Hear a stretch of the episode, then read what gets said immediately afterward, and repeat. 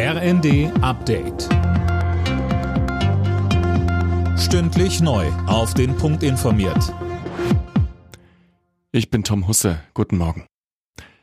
Bundesgesundheitsminister Lauterbach kann die viele Kritik am neuen Infektionsschutzgesetz nicht nachvollziehen.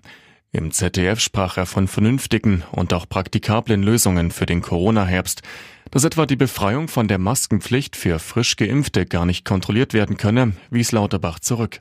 Geplant ist, dass auf der Corona-Warn-App einfach das Zertifikat, solange wie die drei Monate noch nicht um sind, eine andere Farbe hat. Somit also das normale Impfzertifikat, was ja blau erscheint, würde dann möglicherweise in grün erscheinen, sodass beim Reingehen jeder sofort sieht, aha, das ist ein frisches Zertifikat. Finanzminister Lindner will heute erklären, wie er die Steuerzahler weiter entlasten will. Das Inflationsausgleichsgesetz sieht vor, dass die sogenannte kalte Progression abgebaut wird, damit von Lohnerhöhungen, die nur die Inflation ausgleichen, auch was übrig bleibt. Der Staat soll dadurch also nicht mehr Steuern einnehmen. Außerdem soll das Kindergeld angehoben werden. Insgesamt soll das Konzept ein Volumen von rund 10 Milliarden Euro im kommenden Jahr haben. Wer jahrelang ehrenamtlich in der Feuerwehr oder im Rettungsdienst aktiv ist, sollte ein Jahr früher in Rente gehen dürfen. Das schlägt Innenministerin Faeser vor.